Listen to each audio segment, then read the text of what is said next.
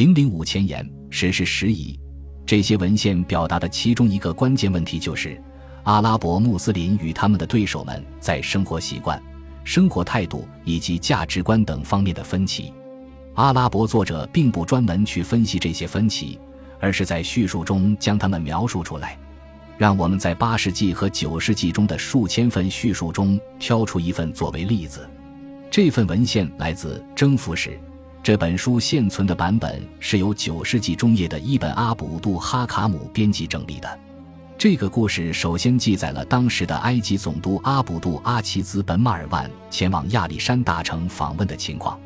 当他到达亚历山大城时，他四处打听，问当地是否有记得半个多世纪前。六百四十一年，穆斯林征服此城的情况的人还活在世上。人们告诉他，城里有一个年老的拜占庭人，在那时还是个男孩。当总督问他对当时的旧事还记得多少时，他并没有总体叙述当时的战事与城市沦陷的经过，而是讲述了一个他自己亲历的具体事件。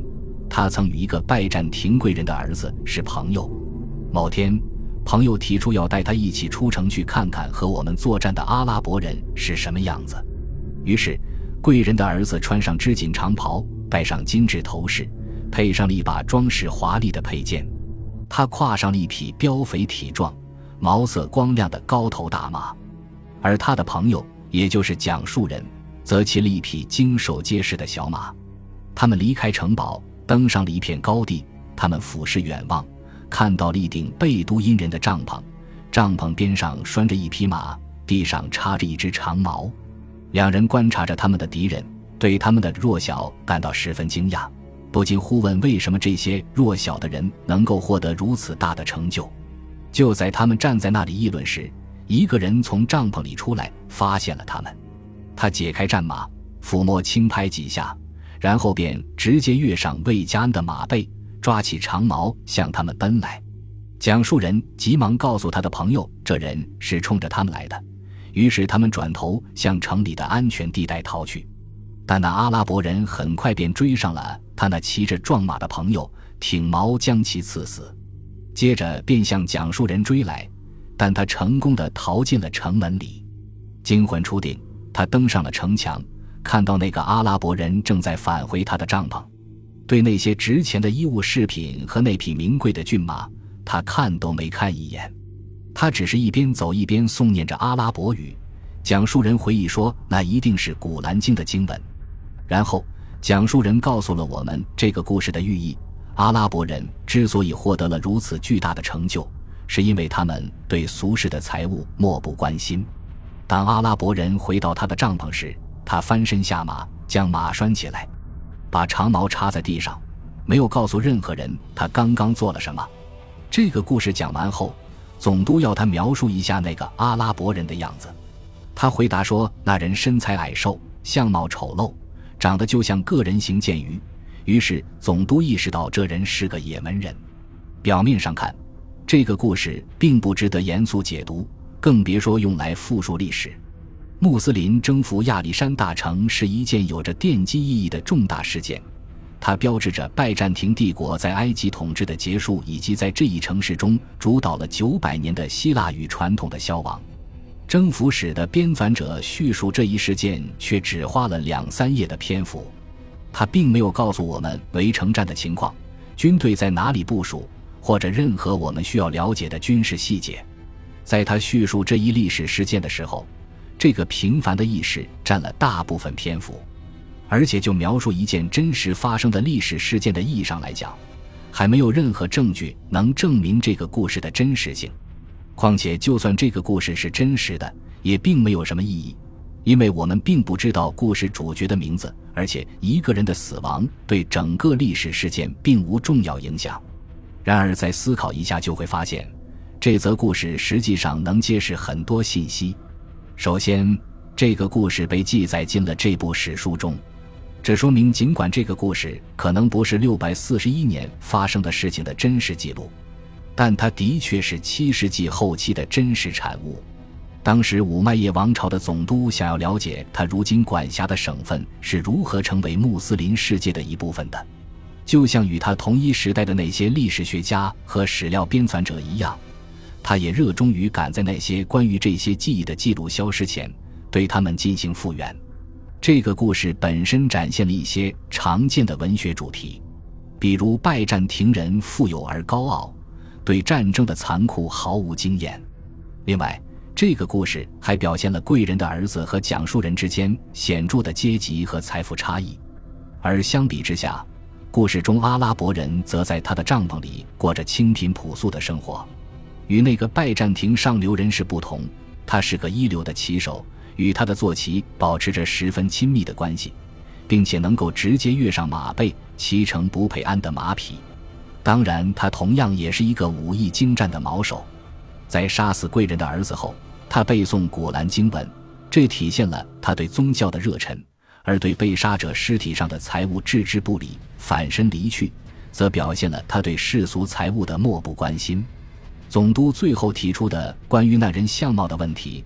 则是讲述者得以描述出一个瘦小、精壮、貌不惊人的个体形象。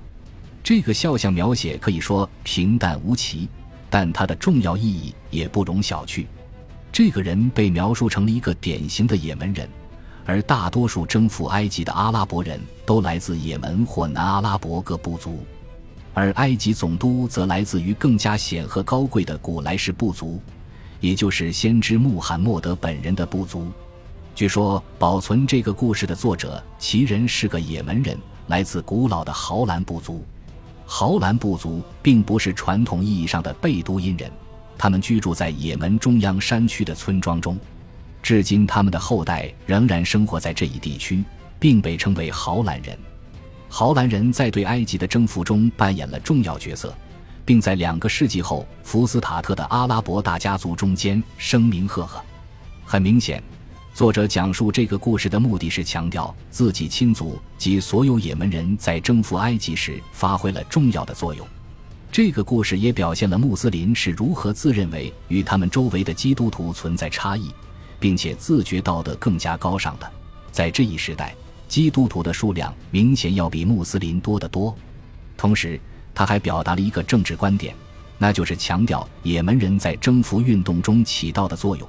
并且提醒总督应该为他们在这一时期所做出的成就而对他们加以尊重。至于最终编纂者伊本阿卜杜哈卡姆，就是在他的著作中，我们发现了这则故事。他在九世纪中叶写下了这些内容。此时，这些也门老家族已经逐渐失去了他们的影响力和特殊地位，而远在巴格达的阿拔斯王朝哈里发部署的突厥军队掌控了埃及的军事武装。通过描写这些老一辈人的英雄事迹，他也表明了在他所处时代自身阶层的权力和地位情况。在流传过程中，这个故事明显被后期加工润色过，但它保存了一种社会记忆。这个社会记忆记录了征服者的坚韧与虔诚，以及明显的也门特色。这个社会记忆之所以被留存下来，是因为它对于那些保存它的人来说颇具价值。另外，它即使没有展现历史细节，至少也反映了征服运动本身的现实背景。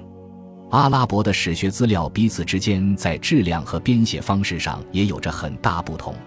总体来说，对七世纪三十年代到五十年代大征服运动早期阶段的记载大多经过了改编，加上了许多神话和激情元素，充满了虚构的演讲和对话以及编造的参与者名单。